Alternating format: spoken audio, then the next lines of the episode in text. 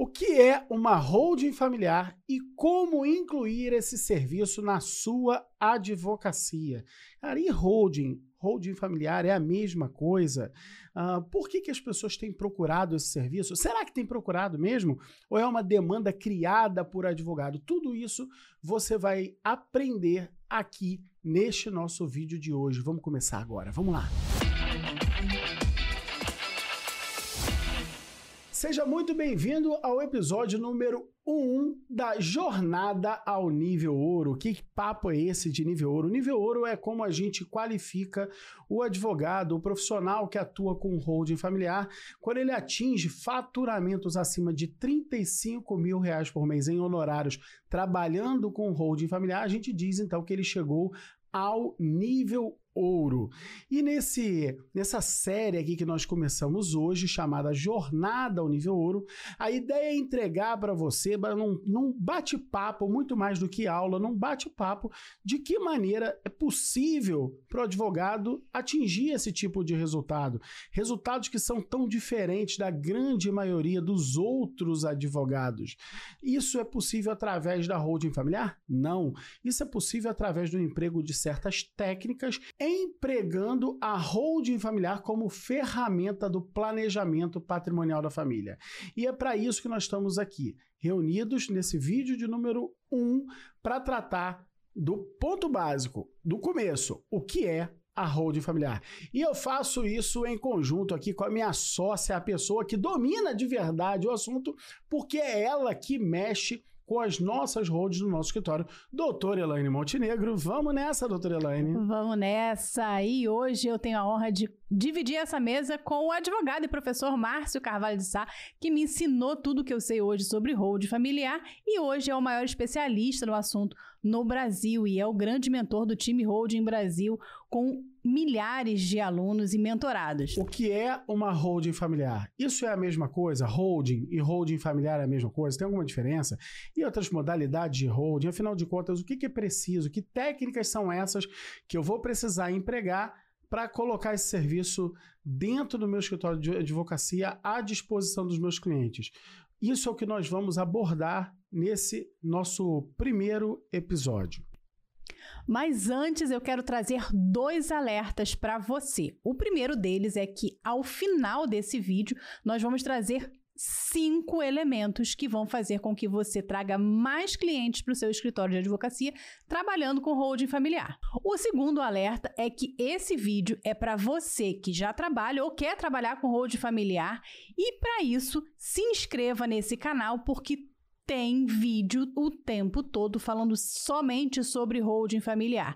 Então, você tem interesse no assunto? Faça sua inscrição nesse canal e também ative o alerta. Toda vez que tiver um vídeo novo, você vai receber informação e não vai perder nada. Bom, vamos começar a falar sobre holding familiar. E antes de saber o que é holding familiar, Márcio, o que é holding?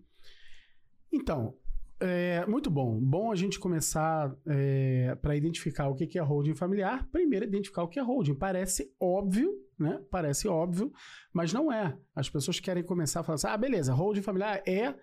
Para identificar o que é holding familiar, primeiro tem que identificar o que, que é holding. E esse é o nosso primeiro papel aqui. Para a gente entender o que, que é holding, a gente tem que entender o seguinte: para por que, que ela nasce, por que, que ela existiu. Né? Uh, você tem um período na Inglaterra, é, lá na época da Revolução Industrial, que o jogo mudou. Né? O jogo da economia no mundo ele mudou completamente. Naquele momento, você passou lá, você tinha lá o, o cara que ele tinha a. A, a, plantação dele, ou o artesão que tinha o pequeno negócio dele, naquele momento ele precisou uh, construir coisas em escala. Né? Ele precisou começar a gerar é, os, as, todos os produtos deles em, em muita escala. E para isso era preciso ter investimento, era preciso ter dinheiro, precisa ter grana. E grana que às vezes era, é, era, era grana impensável para um ser humano, para uma pessoa física. Então você imagina, ó, ah, beleza, eu agora eu tô aqui fabricando vassoura. Ou eu estou aqui fabricando camiseta. Legal, agora eu vou fabricar não uma camiseta ou uma vassoura. Eu agora vou fabricar 100 mil vassouras, 100 mil camisetas. Legal. Quanto eu preciso para isso? Era preciso ter muito dinheiro, muito, ter muito investimento. Algumas grandes indústrias, Elaine, essas pessoas conseguiam né, fazer por si só. Outras não. Outras elas é, precisavam de investimento. E quando precisava de investimento, é, elas precisavam buscar dinheiro em algum lugar. Um primeiro lugar para buscar dinheiro, onde é? Onde se busca no dinheiro? No banco. Pois é, no banco. O problema é que o banco, o dinheiro é o produto do banco, né? E o dinheiro sendo produto do banco é caro, é um produto caro. Né? Então fica caro para uma. Quando você quer montar a tua casa, tá beleza, vai no banco e pega dinheiro. E o banco vai te emprestar dinheiro e vai cobrar por isso.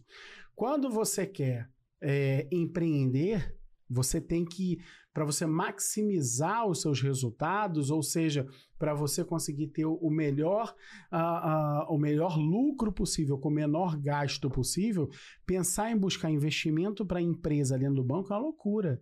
É como se você hoje, por exemplo, fosse tentar montar uma empresa com cheque especial.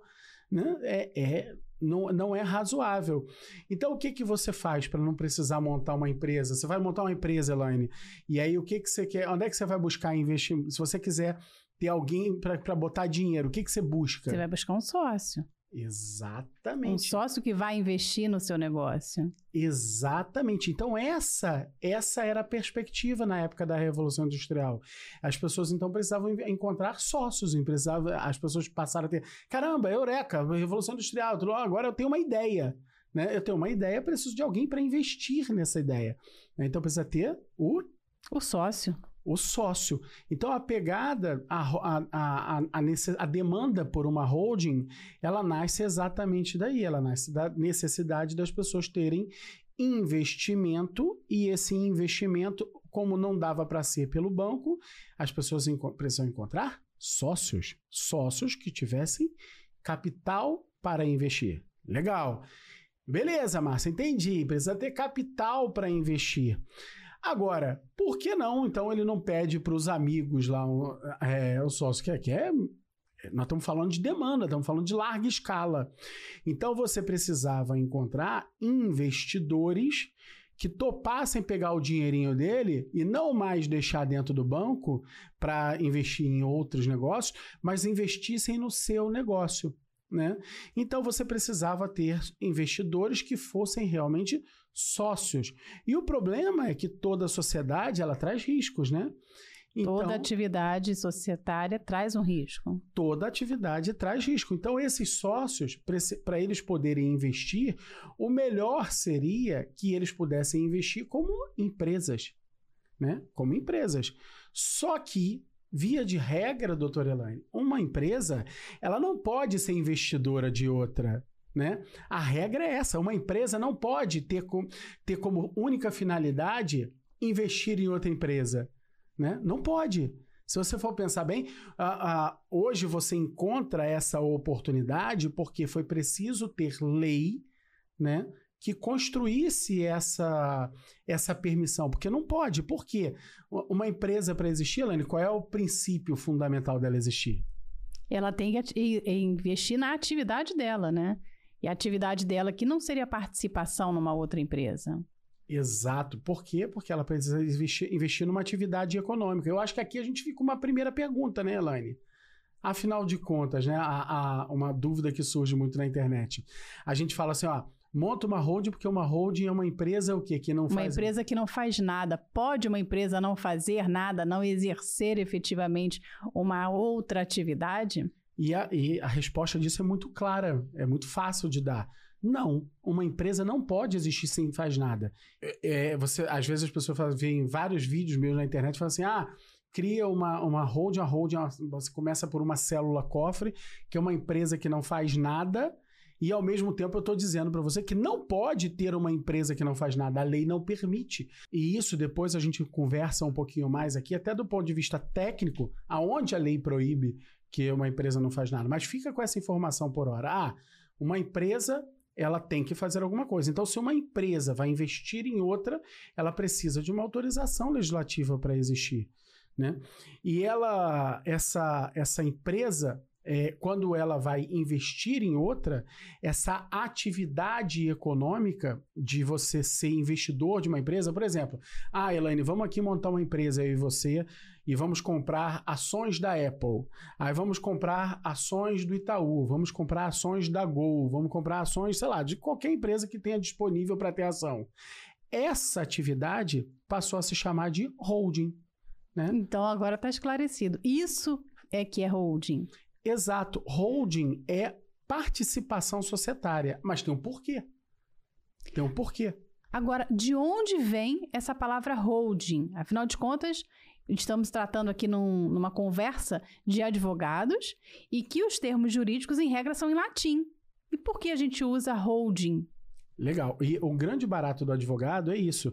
É a gente sempre. Uh, a gente não ficar só com. Ah, faça isso. Não, beleza. Você está dizendo faça isso? Por quê? Né? Por quê? Pode isso, Arnaldo, né? O pode isso, Arnaldo é ótimo, cara. Pode isso, Arnaldo deve ter sido criado por um advogado, né? O, o, o cara que soprou isso no ouvido do, do, do Galvão, ele deve ser advogado, no mínimo, né? É, o pode isso, Arnaldo, faz parte da nossa carreira, né? Ah, por quê? Como é que pode é, essa história? Da onde vem?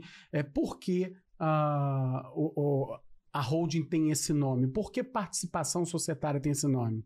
Aí tem uns doidos aí que, que, que é, cara, não pode. Advogado não pode ouvir o passarinho cantar e sair piando do outro lado. Não pode. Ele tem que olhar para. Ah, então é, tá aqui, tá aqui o fundamento. Né? O advogado tem que ser questionador e tem que buscar o fundamento, investigar o fundamento, a razão jurídica do que está questionando. Exatamente. Então, vamos lá.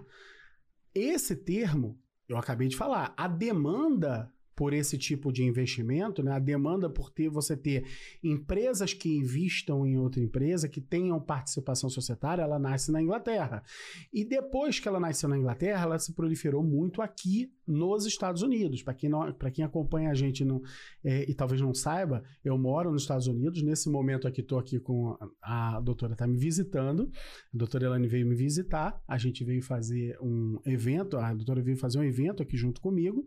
Né? Uh, e aqui nos Estados Unidos, a, a participação societária ela se dá através desta atividade chamada holding. Então aqui eles chamam participação de holding, mas por que isso? Por, não porque, ah, como você ouve o passarinho cantar e é, falar assim, ah, é, do verbo to hold, que é de segurar, e to hold, já que significa segurar, significa uh, controlar. Não, não é nada disso. Não é nada disso. Essa é uma visão deturpada, né? Distorcida da, do verbo e a aplicação dele no sistema. Mas você sabe, Elane, que até o porquê da distorção a gente deveria estudar, né? Por que, que as pessoas falam que, que controlar, vem esse to hold seria do controlar, né?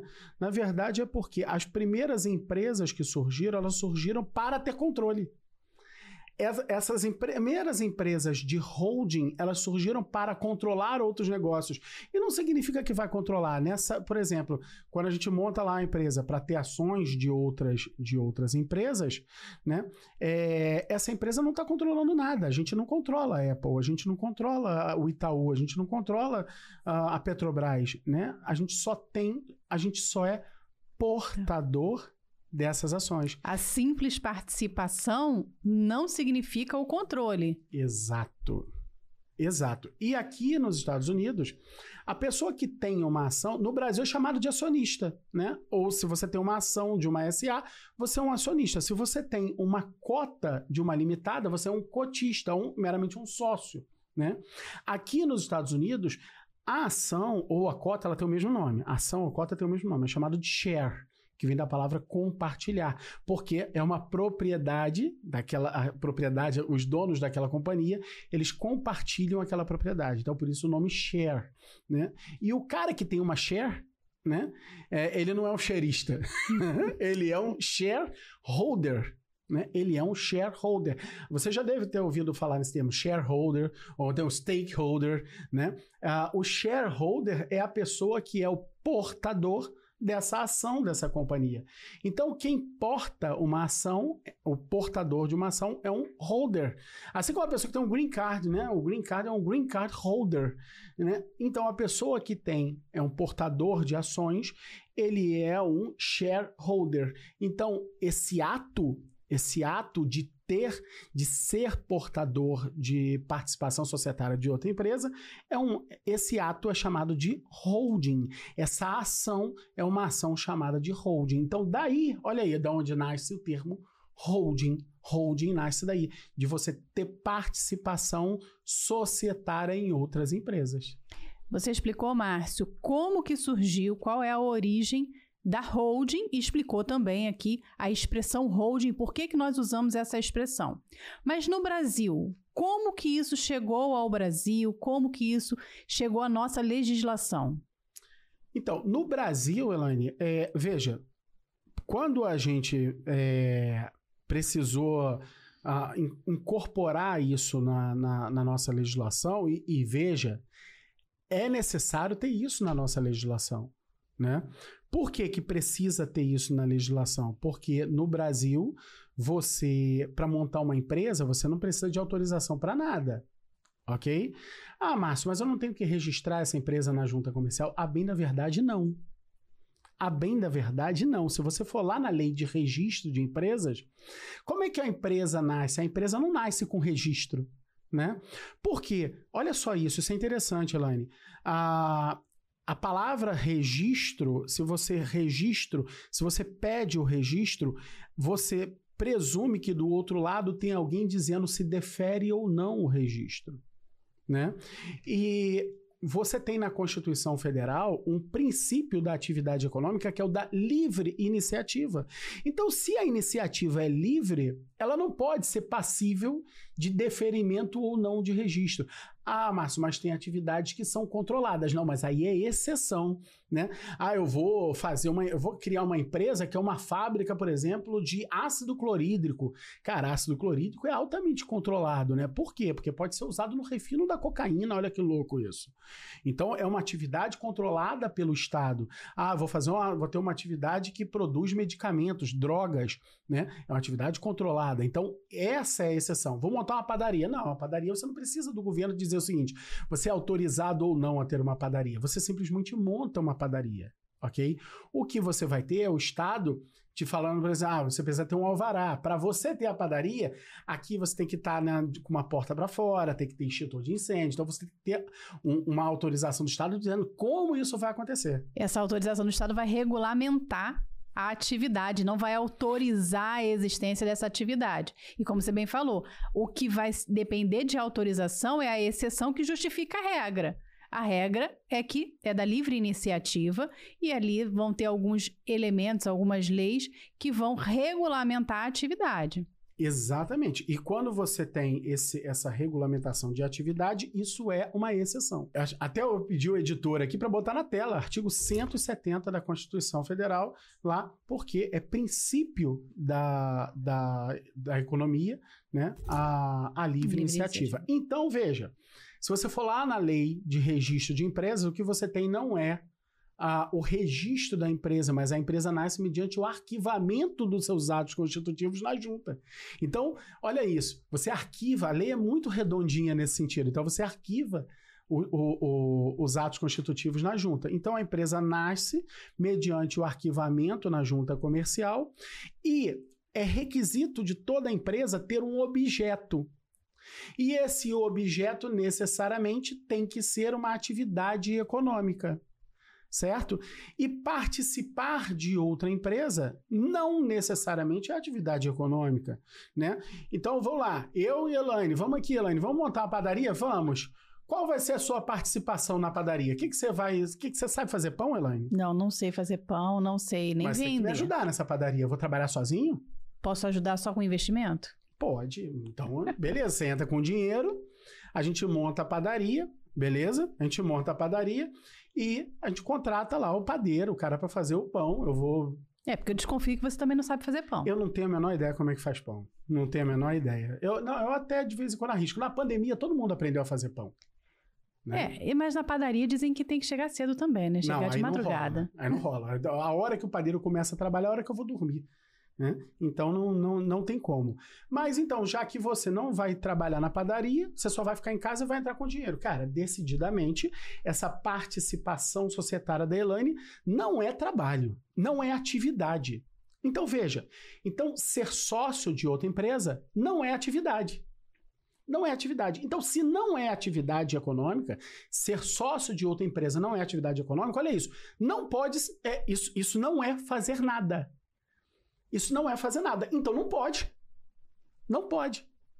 Mas tem que ter uma exceção. Aí veio a exceção, com a lei de SAs.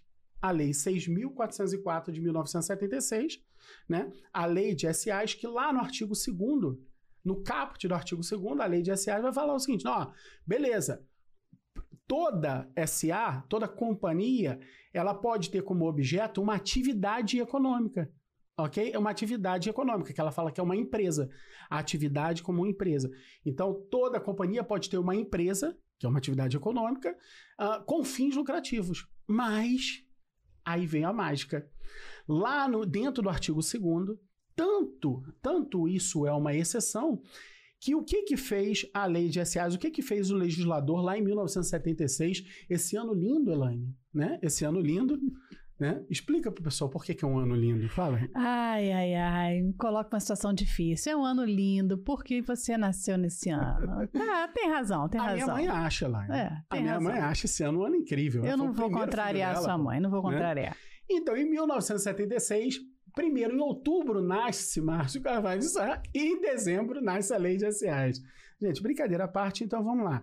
Então, em 1976, o legislador traz lá na Lei de SAs no artigo 2 ele cria um parágrafo terceiro, e nesse parágrafo terceiro é onde ele vai dizer que a companhia. Olha isso, ele vai falar o seguinte: a companhia pode ter por objeto participar de outras empresas. Cara, olha só, essa, Elaine, talvez seja a maior uh, verificação de verdade do que eu estou falando precisou ter uma lei dizendo que pode. Nenhuma lei precisa dizer que pode, né? Afinal de contas, o que está lá na Constituição, no artigo 5 inciso 2? Ninguém é obrigado a fazer ou deixar de fazer algo senão em virtude de lei. Então, se, se precisa... Não, no Brasil não precisa existir uma lei falando só, assim, você pode fazer isso. Ok? Só pre precisa existir lei dizendo que você não pode. Se não tiver lei dizendo que você não pode, você pode fazer tudo. Então não precisava ter uma lei para me autorizar a, a, ter uma empresa que participa de outras empresas, já que a, livre, a iniciativa é livre, já que eu posso fazer tudo que não é proibido em lei, ok? Mas precisava. Precisava por quê? Porque a mera participação societária não é atividade econômica. E essa explicação que você está dando de que a mera participação societária não é atividade econômica é fundamental para esclarecer e a trajetória aqui de conhecimento sobre o sistema de holding familiar. A base é muito importante. E quem está aqui prestando atenção nesse, nesse nosso encontro já está valendo muito por estar aqui com essa informação. Porque antes de você compreender a implementação da holding, se você não tiver esse esclarecimento, você não vai ter isso consolidado. Você vai simplesmente replicar o que os outros falam mas você trouxe aqui o fundamento. E esse fundamento você fala muito dentro do time Holding Brasil, com os seus mentorados, com os nossos mentorados lá, os nossos colegas, e também aqui, quem está participando aqui, participa de um grupo de elite, conhecendo Gostei esse disso, fundamento. Gostei disso, gostei disso. Por quê? Porque o que acontece? A gente tem lá o time Holding Brasil, né? O time Holding Brasil é composto pelas pessoas que ingressaram no nosso treinamento e que permanecem. Não é só porque foi nosso aluno. Tanto que já foram nossos alunos mais de 6.500 pessoas, né? E permanecem no time 4.500, né? É, permanecem atuando com holding familiar. Uh, e para fazer parte desse time, o cara tem que passar por um processo de aprendizado bem doído.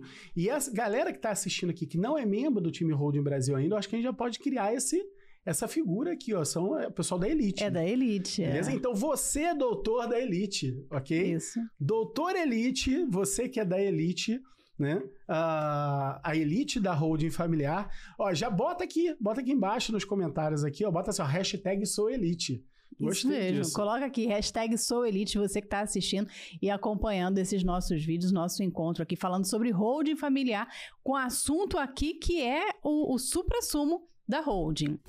E aí, Elaine, então, agora que a gente vai prosseguir aqui com o pessoal botando aqui a hashtag SouElite, né? Ah, o que eu acho que a gente pode, é, nesse, nesse nosso primeiro tópico aqui, nesse nosso primeiro ponto para identificar o que é holding, é começar a perceber, então, o seguinte, beleza, Márcio, legal, isso é, entendi agora, precisou haver uma, uma, uma autorização legislativa para que a atividade de holding ela fosse autorizada no Brasil. Legal. Agora, aonde chega isso a virar uma holding familiar? Essa é a grande questão. Por que holding familiar? É a mesma coisa, holding familiar? A holding familiar, ela, veja, holding, então, é uma atividade econômica fictícia, beleza?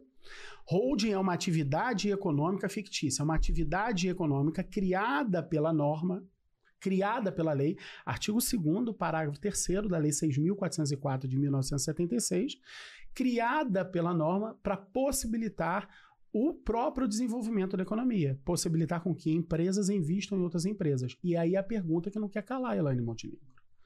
Apenas SA vai poder participar?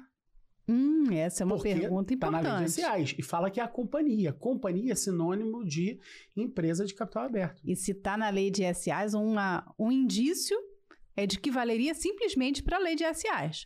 Mas antes de você explicar, Márcio, esse é um assunto, mais um tema muito importante. Você que está assistindo, pausa esse vídeo, compartilha com um colega, compartilha essa informação para explicar também para outras pessoas se a holding familiar ela serve também para SAs e para outros tipos societários.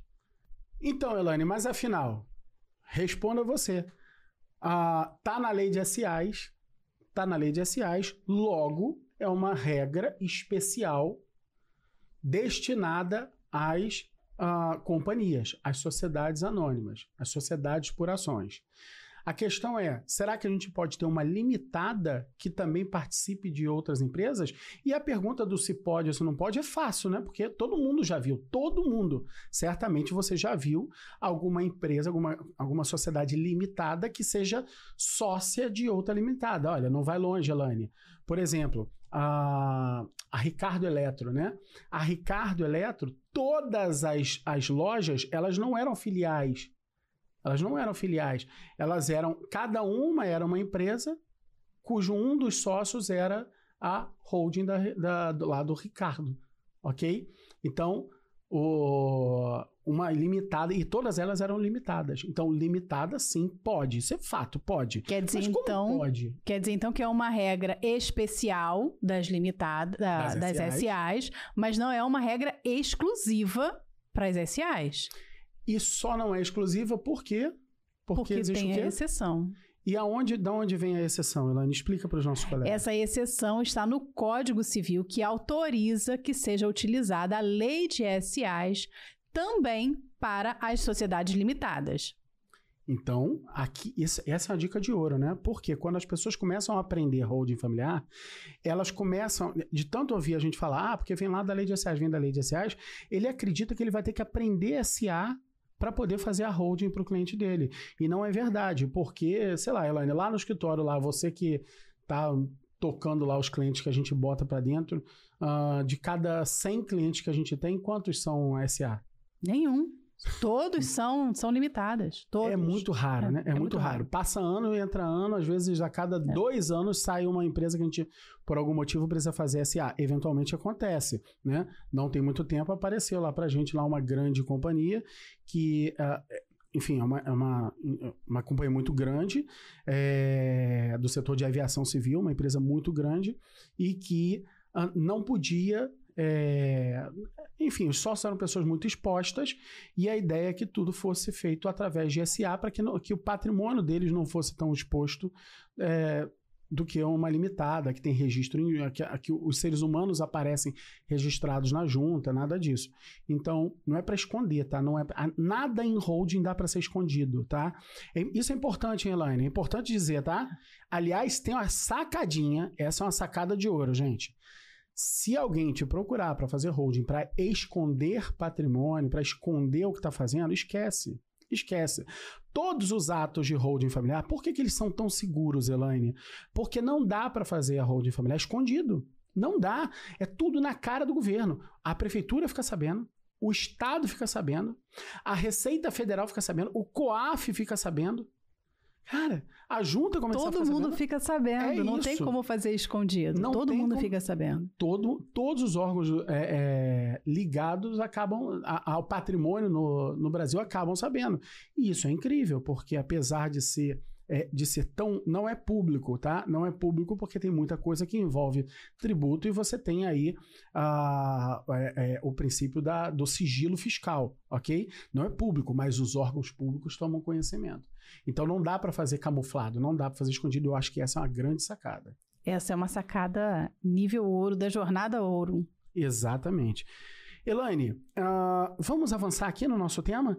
Temos então aqui a certeza de que a pessoa pode usar uma limitada para fazer é, para fazer a sua holding familiar. Mais do que pode, normalmente será uma limitada por onde ele vai começar a fazer a, a holding dele. Mas vamos então explicar, é, afinal de contas, o que, que vai mudar. Finalizamos com a ideia de que holding é atividade econômica fictícia, ok? É uma atividade econômica criada pela lei, beleza? Holding familiar, então, é uma empresa? Holding familiar é uma atividade econômica? Holding familiar é, é uma modalidade de holding? E a resposta que eu tenho para te dizer é a seguinte: não, não. Esse familiar da holding, ele é utilizado, ele começou a ser utilizado pelo emprego que o sistema de holding era dado. Ele era muito empregado por famílias para que essas famílias pudessem então comandar determinados negócios. Em princípio, negócios de participação societária. Depois, muito mais do que isso, uh, até a própria é, organização do patrimônio da família que passou a ser empregada. Mas começa a história de holding familiar, onde a família utiliza dessa autorização do Estado para que ela possa ter uma empresa que ela possa, eh, possa exercer o, seu, o controle dos seus negócios, e aí, nesse caso, controle dos negócios pela família, né? não só a mera participação, e aí as famílias começam a empregar isso para, o seu, para os, seus, os seus bens. Eu acho que a gente pode. Mas antes de avançar para esse ponto, eu quero pedir para que você deixe aqui nos os comentários os seus insights sobre o que a gente falou até agora. Ah, boa. Porque nos próximos episódios a gente vai trazer os nossos comentários sobre o que você disser aqui também. Dando prosseguimento, então, Márcio, o, o sistema de holding familiar, a holding familiar, ela funciona, ela serve para que as famílias gerenciem negócios? Então, boa, muito bom, Elaine. É, era assim, né? era assim. Em 2008 a gente fez a nossa primeira holding, tá? Começamos em 2008 e foi finalizar só um pouquinho depois. Uh, porque ali demorou, foi complexo. Mas, como eu digo para os nossos alunos, uh, nesse ambiente da holding familiar, o, o mais complexo acaba chegando na frente. Porque chegam na frente as pessoas que têm problemas. Depois chegam aquelas que não tinham problema nenhum que você ofereceu. Né?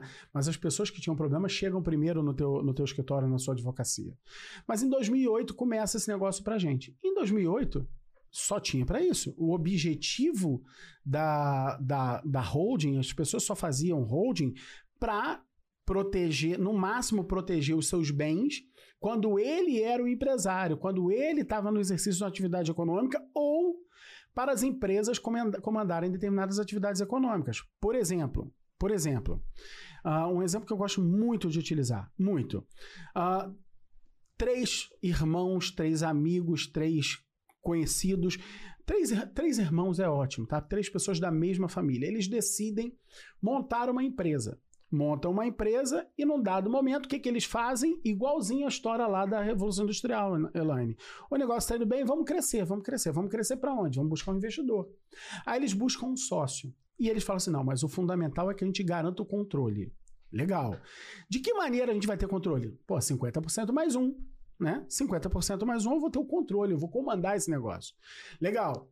Então eles pegam lá, 60% fica em casa, 20% para cada irmão e o investidor com 40%. Cara, basta que a minoria dos irmãos, ou seja, só um dos três, pule para o outro lado para que todo o eixo de controle dessa empresa seja, seja deslocado. Só precisa que um desses irmãos mude de ideia para perder o controle pela família, né? A não ser que, ao invés desses três irmãos serem sócios do investidor, cada um com 20%, eles montem a sua holding. E eles montam a sua holding, cada um com, os, com, com a sua participação, um terço para cada um, um terço de 100% da holding, e a holding é dona dos, dos 60% que eles têm naquela empresa. E aí, veja, pouco importa a opinião isolada de cada irmão. Porque quem manda nos 60% são a, a, é a holding dois, três irmãos. A holding, aquela empresa cuja atividade econômica é participação societária. Com Beleza? isso, fam essa família não vai perder o controle daquela atividade. Exatamente, perfeito. Então, em 2008 era para isso que tinha holding. Só se falava em holding para isso. Ninguém fazia holding é, para outras coisas. Ninguém. Quando a gente falava em planejamento é, patrimonial, as pessoas na época, e aí escreve no chat se você, se você, se você já ouviu isso.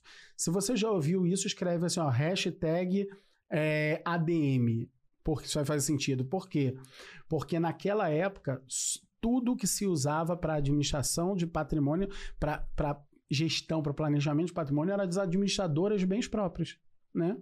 Surgem, então, as administradoras de bens próprios. E surge, Elaine, é, como algo oferecido por muitas administradoras de bens. Muito, como é que funcionava naquela época? O que, que, o que, que a gente via acontecer?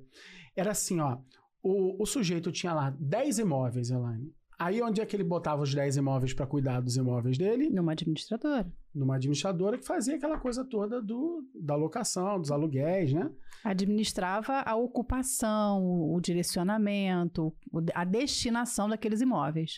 E essa administradora, normalmente, o, o dono dela é, era um contador, ou era um, um, advogado. Normalmente, a grande maioria das vezes que a gente via era principalmente advogado, né? E aí ele falava, cara, você pode pagar menos imposto de renda. Pode pagar menos imposto de renda. Então, as administradoras de bens próprios, elas nascem com essa proposta para o cliente. Pagar menos imposto de renda. Por quê? Porque o cara estava lá, ele tinha 10 imóveis, cada um alugado a 3 mil reais. Vamos falar para dinheiro de hoje, tá? 3 mil reais. Cara, esse cara estava pagando, estava uh, recebendo 30 mil reais. Não, ele não estava recebendo 30 mil reais. Porque ele estava deixando 27,5%, 27,5% na mão do governo de imposto de renda. Então, todo, todo mês, ele perdia 27,5%. Vamos botar, vamos arredondar 30%? Quanto é que dá? 9 mil reais. 9 mil reais. Além das outras reais. Então despesas então, que ele tem para manutenção, com, até com a própria administradora. Por baixo fecha nos 9 mil, porque não é. são 27,5, não são 30, são 27,5. Então vamos botar que por baixo fecha nos 9 mil. Então olha só aonde muda, Elaine. O cara, ele não tava, ele tinha 30 mil de aluguel, mas ele não recebia 30 mil.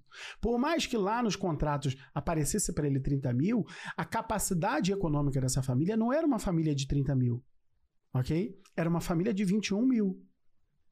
E isso faz uma diferença gigante, 21 mil.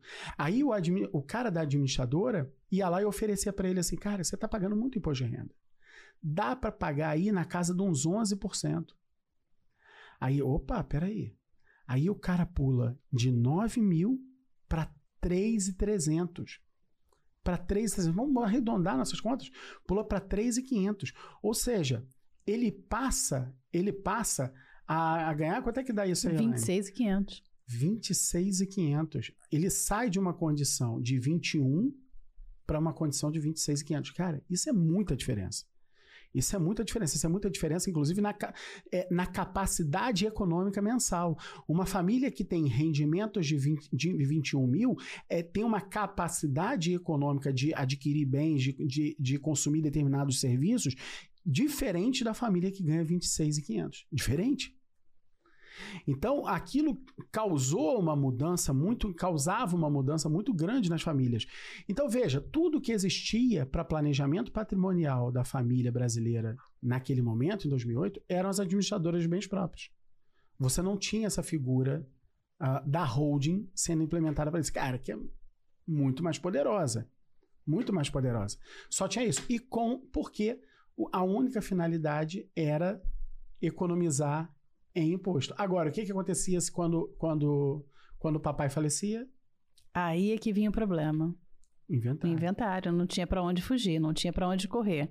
Ah, falando nisso, me diga aqui no chat também, aproveitando essa interação, você já viu isso acontecer? Administradoras, famílias com muitos imóveis e colocam em administra colocavam nessa época em administradora de, de bens e no momento em que o titular daquele patrimônio falecia, tinha que realizar um inventário. Não, não tinha planejamento patrimonial, né? Não tinha. Porque se você tem uma família, se você tem uma família que ela. Uh, o sujeito constitui patrimônio a vida inteira. Ele constitui patrimônio imóvel, principalmente imóveis. E por que, que ele bota em imóveis, Elane? Porque imóvel não perece imóvel vai durar para sempre. E olha, você não acha, você nunca parou para pensar nisso. Né? O povo brasileiro nunca parou para pensar nisso, Elaine. Não faz o menor sentido. E sabe por que nunca parou para pensar? Porque eles achavam que, era, que isso era o normal. Mas não faz o menor sentido você ter a preocupação de adquirir um bem que não perece. Cara, você poderia comprar em leite. Você tem um milhão de reais, ao invés de comprar imóvel, cara, compra leite. Olha que maravilha. Você vai vender, pegar um milhão de reais e vai vender um milhão de reais em leite, você vai vender por um milhão e meio. Vamos botar essa conta aqui. Pô, cara, é muito mais rentável do que comprar imóvel e comprar leite. Mas as pessoas pre preferem imóvel porque imóvel vai durar para sempre, porque o imóvel não perece. E tem que ter uma razão para isso, para você, para a família adquirir um bem que não perece. E apesar disso, apesar dele, dele adquirir um bem que não perece, ele coloca no nome o dono do bem perece. Cara, a Elaine não gosta quando eu falo isso, quando eu faço essa comparação, mas para mim, Elaine, é o cachorro usando. É, é, é, é, o poste usando o cachorro. É o, é o poste em cima, fazendo as suas necessidades em cima do cachorro. Não faz sentido você querer ter um bem que, que, que não pereça, que vai durar para sempre, e a titularidade desse bem fique em nome de alguém que acaba. Ou seja, fica um bem sem dono. Não fica sem dono porque a lei brasileira prevê a destinação, que é, prevê a sucessão. Prevê a sucessão. E como, a, olha que lindo. E como a lei brasileira não dá ponto sem nó, ao prever a sucessão, ela prevê que a sucessão é cara para dedéu. Ela prevê, inclusive, o seguinte: que herdeiro herdeiro tem mais é que se. É, é, tem mais é que se, sim, se lascar. Entendeu? Porque o cara não fez nada para ganhar aquilo. Como assim o cara não fez nada para ganhar aquilo? Como assim o cara não fez nada? É a unidade familiar que fez.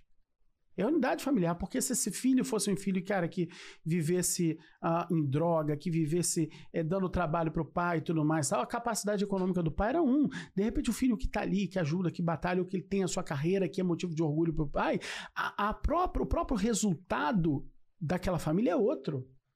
Cara, a família tem, tem, tem atuação direta no resultado patrimonial dela. Óbvio que tem. Se isso hoje é reconhecido entre marido e mulher, né? Isso é reconhecido entre marido e mulher. E papo é esse de que eu formo patrimônio ela cuida da casa? Não. Ao cuidar da casa, está cuidando da unidade familiar. O, o, os dois só cresceram pelo esforço comum dos dois, cada um do seu lado. E a unidade familiar que cresce em conjunto. Exato. Ela não cresce um ser e o outro ser, um elemento daquela família ou outro. É a unidade familiar que se desenvolve em conjunto. Então, você tinha naquela época, Elane, só as administradoras de bens próprios para cuidar desse patrimônio, só para pagar menos. Mas não para organizar o patrimônio. Ia levando, ia levando, levando, levando, e de inventário em inventário ia perdendo. ia perdendo, e aí o povo começou a sentir, começou a sentir, começou a sentir. Nasce então uma nova demanda. Nasce um novo problema. Nasce um novo problema que as pessoas achavam que não tinha solução. Né? E aí, pumba, eureka. Tem Qual- solução. Qual foi a solução para esse problema? A solução para esse problema foi primeiro chorar, né, Elaine? Primeiro chorar. Por quê? Porque a gente se deparou com um inventário. Eu conto essa história para os meus alunos. A gente se deparou com um inventário que a gente botou, sei lá, era papo de 70, 80 mil reais, é o dinheiro de hoje, né? Ah, no bolso. Mas era assim, algo próximo de 100 mil reais, era muito dinheiro, algo que só naquele caso, só aquele caso que a gente recebeu rapidamente, dava para comprar um carro, entendeu? Era um valor expressivo de honorários, né? É, mas que o cliente saiu do nosso escritório pior do que entrou. Porque, olha isso. O cliente chega no nosso escritório assim, ó, doutor, o meu pai faleceu há três anos. A minha mãe, e eu não fiz, a gente não fez inventário, a minha mãe acabou de falecer. E eu tenho um amigo que é estudante de direito que falou para mim o seguinte: corre. Corre para fazer o inventário, porque senão, olha isso, como é que, olha o que aconteceu. Corre, que senão você vai perder o imóvel. Aquilo ali me deu um nó na goela quando ele falou.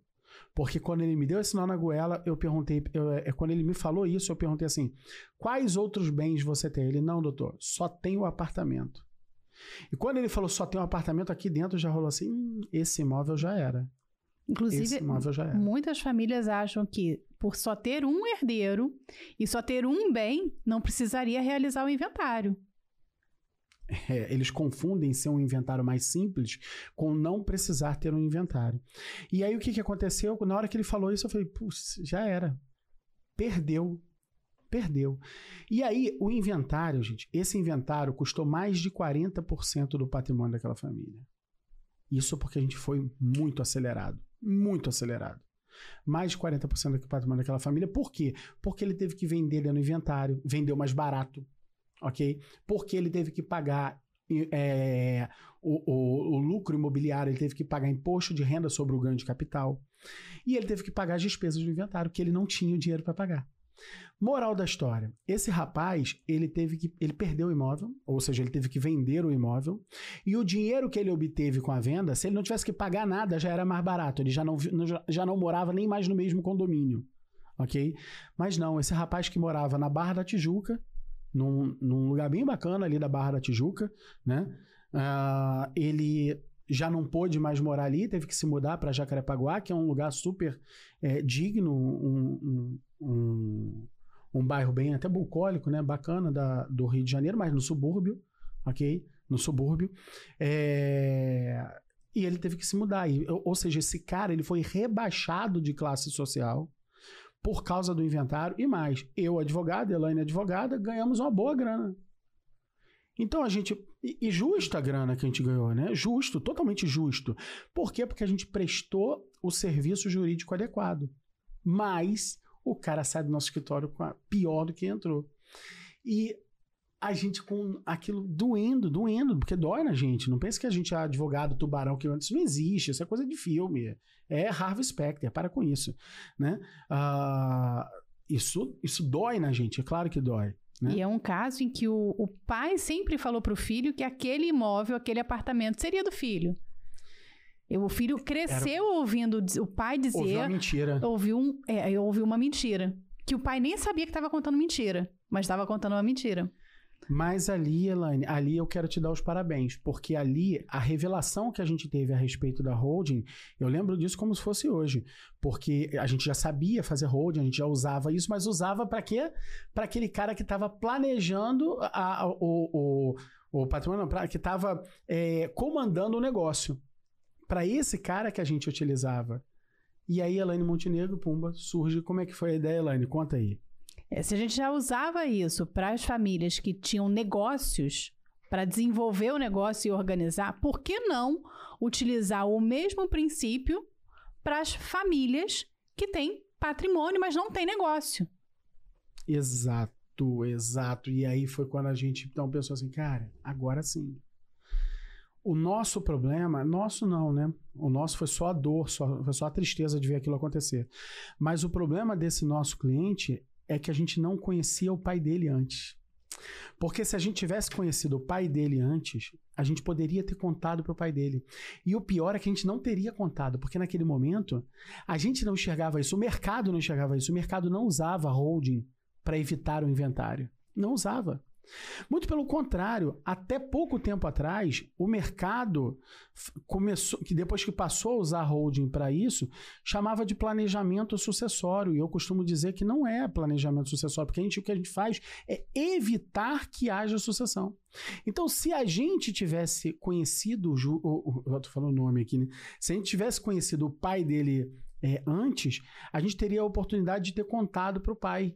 E o detalhe é que o pai, Elaine, ele não morreu, as pessoas acham que ele morreu sem conhecer a solução. E não foi isso, né? Não, não foi isso. Ele não sabia nem que tinha o um problema. Como é que você vai pensar numa solução se você não sabe nem que existe o problema? E a hold familiar, ela cura problemas que a, a família sequer sabe que existe. E essa foi a grande sacada ali, né, Elane? Eu acho que essa foi a grande revelação. Para mim, foi a revelação, sacada todos os méritos aqui de doutora Elaine Montenegro, que ela virou para mim e falou assim: Márcio, a gente precisa contar para a família brasileira que o problema existe. Foi quando a gente começou a fazer um monte de palestra, um monte de coisa, ir para condomínio, reunião de igreja, reunião do grupo do tênis, do grupo do golfe, da, da confraria, reunião de empresário, reunião de tudo quanto é canto, apresentar para a família brasileira que eles tinham um problema, porque eles não sabiam nem que tinham um problema. Então a gente precisava apresentar o problema. Foi aí que a coisa foi uma, uma grande mudança. Só que a gente também percebeu, né, Elaine, que era um trabalho muito de formiguinha que a gente fazia levando para a família brasileira. E cada vez que a gente ia fazer uma palestra, a gente começou a fazer muita palestra na OAB também, né? Aí fica aqui um beijo aqui para o Marcos Soares, lá nosso presidente da OAB da Barra, né? Pro, pro Luciano Bandeira também, nosso presidente da, da, da OAB Rio. Uh, a gente ia fazer muita muita palestra na OAB. E aí a gente notou que cada vez que a gente ensinava outros advogados, ao invés de. Olha isso que louco! Ao invés de criar concorrência, a gente, de tabela, a gente fazia com que os nossos clientes acabassem sabendo pelo ouvido de outras pessoas que realmente aquilo ali era uma solução que estava sendo buscada. Então a gente, o que a gente fez quando a gente começou a ensinar outros advogados não foi criar concorrência, foi popularizar um sistema que a gente estava fazendo com trabalho de formiguinha. E aí isso foi maravilhoso. Foi isso que fez esse é, é, hoje milhares, né, Elaine? Mais de mil colegas já terem chegado ao nível ouro uh, trabalhando com holding familiar. Márcio, agora que você já explicou o que, que é holding familiar, quais são as soluções, quais as dores que a holding familiar cura para a família? Boa. Eu acho que aí esse é aí mora, Elaine. É aí que mora. Aqui mora a solução da advocacia das pessoas. Por quê? Porque uh, uma, duas nós já dissemos aqui, né? Duas. É, olha só, você que está assistindo a gente, preste atenção numa coisa. O grande erro do advogado é querer se especializar numa carreira da faculdade, numa área da faculdade, numa matéria da faculdade. Cara, isso é, isso é muito, muito frágil. Muito frágil. Não é numa área, não é numa área da faculdade que você tem que se especializar, é num problema da sociedade. Cara, os médicos já entenderam isso, Elaine. O médico já entendeu isso. O cara na faculdade, ele aprende, por exemplo, a ortopedia, né? Só que alguns ortopedistas falam assim, cara, existe um nicho bacana aqui de pessoas que tem problema no tornozelo. E eu vou me especializar nisso, em resolver o problema do tornozelo. Então, veja, não é na, na disciplina da faculdade. Tá? Eu não sei se eu estou fazendo uma boa alusão na medicina, mas é, é, parecido com isso. Não, o problema. Você não tem que buscar ser, ser especialista numa área da faculdade. Você tem que ser especialista em resolver um problema da sociedade. E eu acho que aqui nesse papo, a partir de agora, eu acho que a galera aqui ganha muito. Porque eu acho que a gente começa aqui a desvendar um pouco de quais áreas da sociedade, quais problemas da sociedade ele consegue resolver através de holding familiar. Duas nós já, já dissemos. A primeira delas, a primeira, é, a primeira dor que, a, que, a, que existe na sociedade e que pode ser resolvido através da holding familiar é a possibilidade de você construir uma estrutura para poder é, proteger a empresa, proteger o controle daquela atividade econômica, garantir que aquela atividade econômica vá se perpetuar. Por quê? Porque uma determinada família, às vezes é um casal, às vezes são irmãos, às vezes são, é um pai que está deixando para dois, três filhos que vêm depois. Se ele consegue garantir que o controle jamais estará na mão de, do filho A ou do filho B, mas da instituição que pertence à família, e esta instituição que pertence à família é ela que comanda o negócio e não os seres humanos que estão à frente do negócio. Isso é isso é mágica pura. E essa é uma grande solução. A segunda, a segunda que eu acho que a gente pode enumerar aqui, Elaine, é a, a, o segundo problema que a gente pode enumerar é na é, no próprio inventário. No próprio inventário. Olha, marca, pra, marca aí. Olha para o patrimônio da família. Pensa no patrimônio da família, pensa no valor desse patrimônio de mercado o inventário vai levar de, 30, de 20% a 40% desse patrimônio.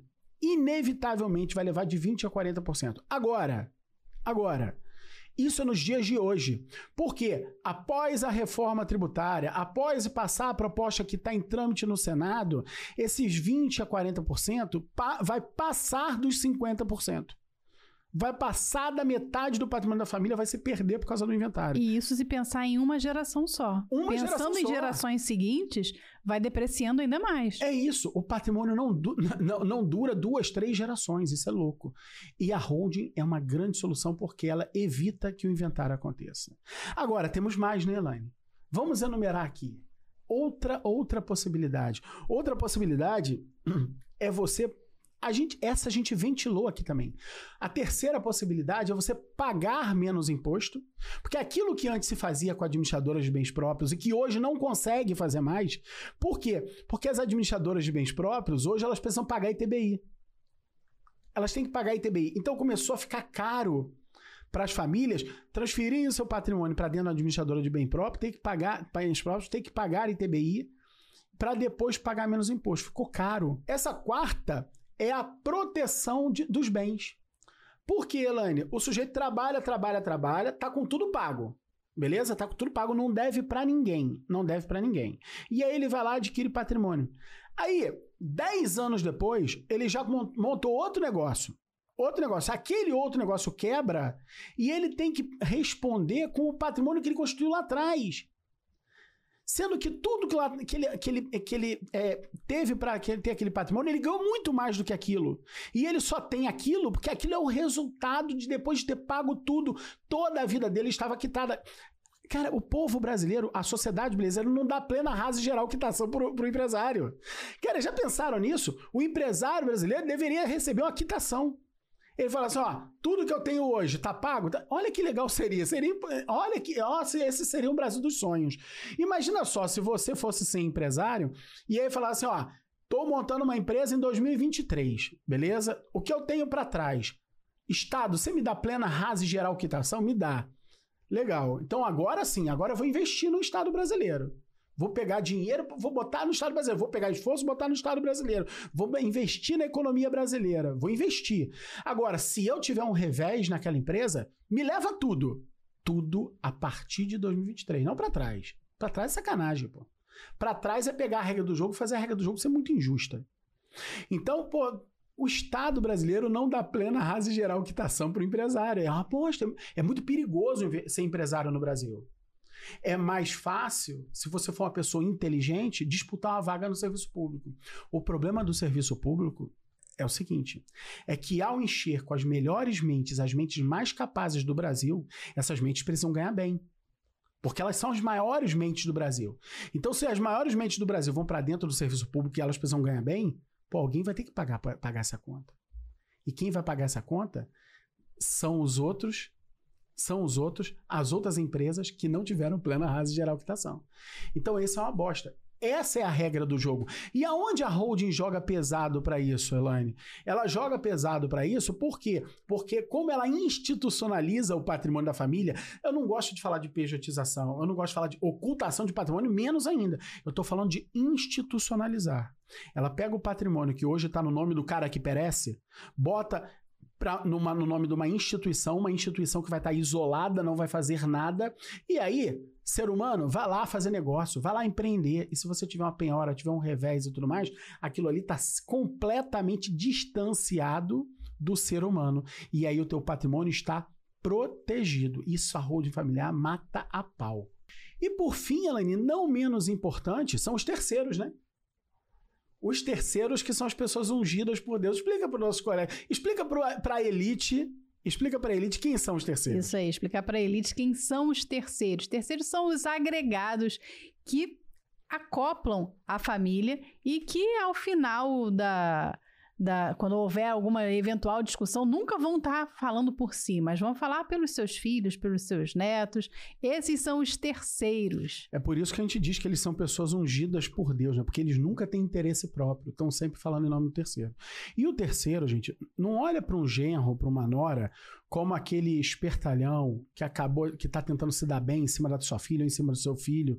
Não olha, não olha desse jeito, não. Pensa na pessoa que se casou se casou e eles estão casados há 30 anos, porque o nosso cliente, via de regra, tem 50 quando pouco. 60, 70, 80 anos de idade. O filho desse cliente está casado há 30 anos. O filho dele está casado há 30 anos. Então, cara, é da família. Só que não é da família. Não é da família. E, pasme, essa galera também se, se divorcia também se divorcia. Só é da família enquanto estiver casado com meu filho ou com minha filha. É isso aí. E se você não criar um sistema em que a coisa fique completamente resolvida, você coloca em risco o patrimônio da família, o risco de ir para terceiros. E os conflitos, Elaine, eles normalmente acontecem na intervenção do terceiro. Porque olha só isso. Joãozinho é irmão de Mariazinha. Joãozinho tem um sentimento por Mariazinha, Mariazinha que não depende do comportamento de Mariazinha. Não depende. Joãozinho ama Mariazinha, não é porque Mariazinha faz coisas boas, às vezes Mariazinha faz coisas muito erradas, mas Joãozinho ainda ama Mariazinha porque Joãozinho é irmão de Mariazinha. É irmão. E o sentimento de irmão, na grande maioria das vezes, é igual ao sentimento de pai e filho. É um sentimento, um amor incondicional, mesmo que Maria vacile. Só que, quando o pai de João e Maria vai para o céu e entra a esposa do João, a esposa do João e o marido da Maria, o marido da Maria não tem nenhuma, nenhum sentimento de amor pelo João. Uma, a esposa do João não tem nenhum sentimento de amor pela Maria. Nenhum. E quando vê a Maria fazendo coisa errada, já tá lá no buzidando no ouvido do João. Cara, você tem que proteger a nossa família. Você tem que proteger os nossos filhos. Você tem que isso, tem que aquilo. E aí começa. Pá, pá, pá, pá, intervenção do terceiro. Intervenção dos terceiros. Aqui não. No sistema de holding, a gente consegue é, é, garantir uma proteção muito efetiva, inclusive da interferência dos terceiros. Aliás, tanto é assim que, se você for pesquisar, isso infelizmente, Elaine, não está acessível para o povo brasileiro. Não tá. Mas as grandes companhias brasileiras de capital fechado, ok? Porque as, boa parte da economia brasileira não é de empresa que está na bolsa de valores. Não é. São sociedades anônimas de capital fechado. E essas SAs de capital fechado, elas têm os seus acordos de acionistas trancados a sete chaves na sede da empresa, de conhecimento só dos acionistas que são membros da família. E eles se protegem de uma maneira que você vê aí, cara, entra esposa, sai esposa, nasce gente, morre gente, e ninguém que não tem aquele sobrenome entra. Ninguém. Ninguém. Como que é isso, gente? Como é que pode isso? Será possível isso? Não tem direito de família, direito de associações para esse povo? Não, não tem. Lá tem direito societário aplicado num altíssimo grau de sofisticação, que muitas vezes, Elaine, não está nem no banco da faculdade. Por quê? Porque o, o, o head do jurídico, o, o advogado que construiu aquela solução para essa família, cara, esse cara ganha 200 mil por mês, 300 mil por mês. Você acha que esse cara vai dar aula numa instituição de ensino para ganhar 20? Não tem amor pela, pelo ensino que justifique, né? Não, não dá. Que aguente Não isso. dá. É, que aguente, Lani, porque por mais que ele tenha até amor pela docência, esse cara trabalha 14 horas por dia. Ele não tem espaço para dar aula. Ou seja, Como isso não tem litígio, não vai parar no Poder Judiciário, ah, lasca-se tudo. Por quê? Porque isso não chega nem ao conhecimento nem do Judiciário e nem da academia. Não passa perto da faculdade, dos livros de direito essas grandes soluções. Então isso fica acaba que fica escondido a sete chaves. Ficava, né, Elaine?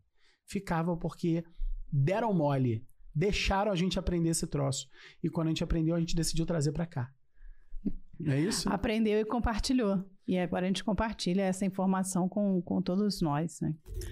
Bom, Márcio, nós falamos aqui, eu falei, eu prometi que você ia entregar cinco coisas que cada um aqui pode, ao final desse encontro, implementar no seu escritório de advocacia para trazer mais clientes trabalhando com hold familiar. Vamos listar esses cinco pontos? Sim, nasceu pronto, né? Nasceu pronto. Por quê? Porque aqui no decorrer da conversa, a gente listou os cinco. Então, o que, que você precisa fazer agora? Eu acho que isso aqui vale, vale ouro. Pelo menos para mim teria valido ouro. Para nós teria valido ouro, né, Elaine? Se a gente tivesse esse tipo de orientação há 10, 15 anos atrás. Vamos lá. Primeiro, holding familiar serve para proteger bens. Proteger bens. Então, o que, que, é fundamental? Você começar agora a ter um diálogo com aquele possível cliente ou aquelas pessoas em geral da sociedade brasileira que querem empreender, querem fazer um negócio ou que já, já, já são empresários, já fazem negócio. Não só empresário, às vezes o cara é produtor rural, às vezes o cara é profissional liberal, é, é advogado, é engenheiro, é médico, dentista. E eles exercem uma atividade econômica de, que expõe o patrimônio, os bens dele, deles a risco. Então, oferecer holding familiar para essas pessoas protegerem o seu patrimônio. Ah, mas isso é tal da blindagem patrimonial? Não, esquece. Blindagem patrimonial é um negócio que não existe, beleza? Mas vai proteger esse patrimônio. Tá bom? Isso é uma grande função da holding, é algo muito importante que você pode fazer a partir de agora, levar para o seu cliente essa possibilidade através da holding familiar. Número 2, a holding familiar serve para evitar o inventário. Pensa numa família que tem um patrimônio. Você conhece alguém que tem um patrimônio de, sei lá, um milhão de reais, 500 mil reais, 10 milhões de reais, não importa. Que tenha pelo menos um bem imóvel ou que, veja, ou que não tenha nada, mas que, que já esteja trabalhando para produzir e gerar patrimônio, gerar patrimônio, qualquer pessoa que tem ou que deseja ter patrimônio, ele não é um interessado, ele é um necessitado de ter uma holding familiar. Então comece a dialogar com essas pessoas para levar para elas essa solução. Três, três, você conhece alguém que aluga imóveis? Um imóvel, dois, 100, 10, não importa. Nós temos cliente no escritório que tem dois imóveis alugados. Dois. E o cara recebe mais de 50 mil reais por mês. Porque são duas, dois galpões enormes, duas lojas enormes. Um é alugado para um mercado e outro é alugado para uma concessionária de carro. Olha isso, são gigantes, recebem mais de 50 mil reais por mês. Então, não importa a quantidade de imóveis. Importa assim, quanto mais ele recebe, mais ele vai economizar? Não. Mais ele vai ganhar porque esse dinheiro já está no contrato, supostamente já está indo para ele, mas está indo para a mão do governo por causa de uma carga tributária excessiva que ele não precisava estar tá pagando. Quatro, manter o controle societário e de negócios. Então, através da holding familiar, você consegue construir uma estrutura de negócio que vai garantir que a família se eternize no poder daquela, daquele empreendimento, daquela, daquela sociedade, daquela empresa ou daquele grupo de atividades econômicas desenvolvida por um, iniciada por uma empresa e por uma família e que era interesse dessa família garantir que ele ficasse eternamente ali.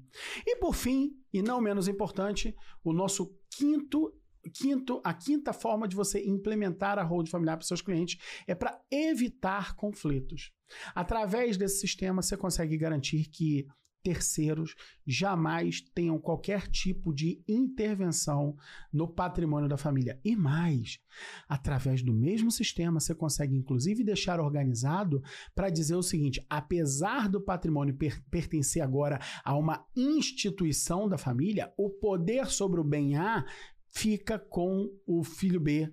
O poder sobre o bem B fica com o filho C, do jeito que a pessoa quiser. Do jeito que o nosso cliente quiser. Ou mais, estabelecer que no comando de determinados negócios, quem vai responder por aquele negócio é o filho A. Ah, eu tenho uma fazenda e tenho uma indústria de latinha de refrigerante. Olha isso, né? Indústria de latinha de refrigerante, que não é cervejaria. É uma, a cervejaria contrata essa indústria.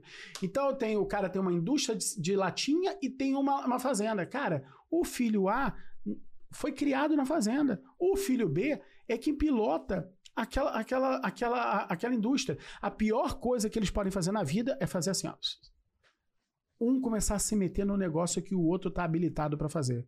Ou é ou não é a pior, a pior coisa que pode acontecer na sua vida que o seu irmão médico vá cuidar do seu escritório de, de advocacia. Pô, é lógico. Pode colocar o negócio todo em risco. E colocará, com certeza, pela falta de expertise específica.